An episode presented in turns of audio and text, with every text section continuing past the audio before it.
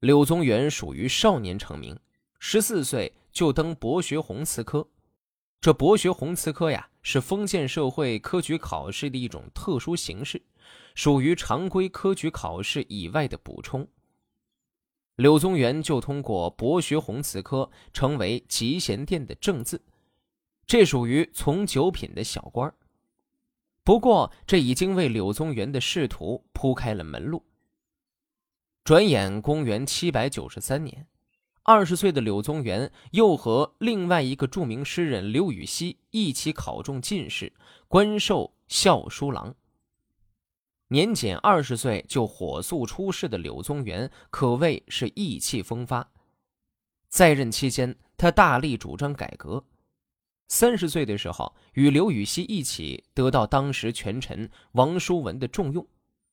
此时，柳宗元也被提升为礼部员外郎，正准备大展才干。不过，柳宗元没想到的是，而后王叔文集团改革失败，自己也受到牵连。柳宗元先是被贬邵州刺史，在被贬的路上，又再次被贬为永州司马。而在永州，柳宗元一待就是十年。柳宗元贬官之后，为排解内心的愤恨之情，常常不避悠远，伐竹取道，探山访水。在写完了家门口的巴鱼之后，他的脚步并没有停下，他开始游览永州各地的美景。此间共写了八篇山水游记，后称《永州八记》。《小石潭记》便是其中最为著名的一篇，脍炙人口，流传深远，很值得品味。从小丘向西走一百二十步，隔着一片竹林，听到有流水声，那清脆的声音如环佩叮咚，心里不禁暗暗高兴。在竹丛中看出一条通道，钻过去，俯身见有一个小潭。潭水非常清澈，小潭有整块的巨石做底，近岸边石底上卷露出水面，形成一处处突出水面的高低岛屿、高岩、巨石。小潭四周绿树翠藤交织攀缠如网，参差悬垂，摇曳多姿。潭里大约有一百多条鱼，都好像悬空而游，毫无依托似的。阳光一直照到水底，那鱼的影子点点映在潭底石上，呆呆的一动也不动。忽然尾巴一扭，游到远处，往来疏忽，好像在和游人取乐。向小潭的西南方眺望，只见一条曲折蜿蜒的小溪，时隐时现。溪岸犬牙交错，无法探知它的源头。坐在潭边，四面竹树环抱，寂寥无人。那幽深悲凉的气氛，简直蚀骨伤神。由于这地方环境太冷清，不可久居，所以留下标志，就离开了。这次同游的有吴武陵、龚佑，我堂弟宗玄，跟着同去的是崔家两少年，一个叫树己，一个叫凤一。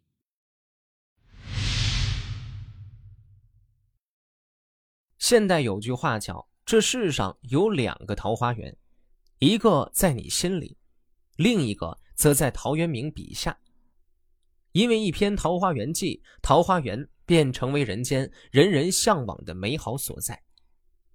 可残酷的是，这个世上并没有真正的桃花源，即便是写下《桃花源记》的陶渊明，也从未见过什么桃花源。与桃花源相反，陶渊明时期。现实生活是黑暗无比的。陶渊明辞官回家之后，仍然没有放下自己年轻时大济苍生的志向。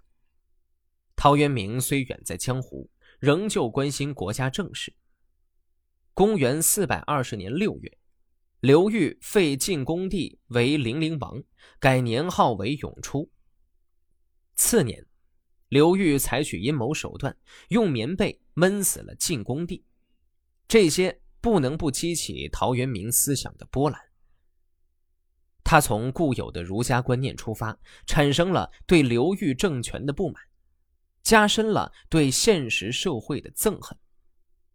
但是他无法改变，也不愿干预这种现状，只好借助创作来书写情怀，塑造了一个与污浊黑暗社会相对立的美好境界，以寄托自己的政治理想与美好情绪。《桃花源记》就是在这样的背景下创作的。陶渊明归隐之初想到的还只是个人的进退清浊，写《桃花源记》时已经不限于个人了，而想到整个社会的出路和广大人民的幸福。虽然这桃花源只是空想，只是陶渊明理想当中的社会，但是能提出这个空想，已然。是难能可贵了。东晋太元年间，有一个武陵人以捕鱼为业。一天，他沿着溪流划船前行，竟然忘掉了路的远近。忽然遇到一片桃花林，夹着溪水两岸有数百步之长，其中没有其他树木，地上的芳草鲜嫩优美，遍地是掉落的桃花瓣儿。渔人觉得十分惊奇，又继续向前走，想走完这片桃花林。桃花林的尽头就是溪水的发源地，走到那里便发现有一座山。山有一个小的洞口，洞口好像有亮光，渔人就离开小船，从洞口进去。刚进去时，洞很狭窄，仅能容得一个人通过。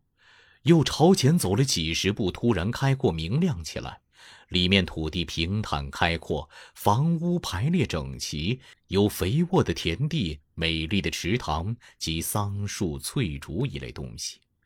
田间道路交错相通，彼此可以听到鸡鸣狗叫的声音。桃花源中的人往来耕种劳作，以及男女穿的衣服都同外面的人一模一样。老老少少都很安适快乐。他们看到渔人以后大为惊异，问他从什么地方来，渔人全都做了回答。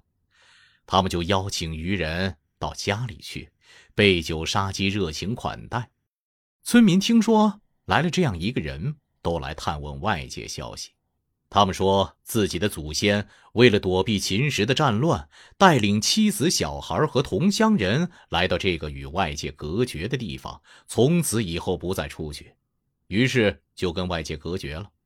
又问渔人现在是什么朝代，他们竟不知道有汉朝，更不要说魏朝和晋朝了。渔人就详尽的讲了自己所知道的事情，他们都十分感叹。其他的人也都邀请渔人到自己家里，拿出酒食来款待。住了几天，渔人要告辞回去。桃花源中的人对他说：“这里的事，不必对外人讲。”渔人出来以后，找到他的船，就沿着老路回去，一处处都做了标记。到了郡城，就往见太守，说了自己进入桃花源的经过。太守立即派人跟随渔人前去寻找先前所做的标记，结果竟然迷失方向，没有能够找到原来的道路。南阳的刘子骥是个高尚的隐士，听到这件事情，就高兴的计划前去探访，但没有能够实现，不久就生病死了，以后就再也没有去寻找的人了。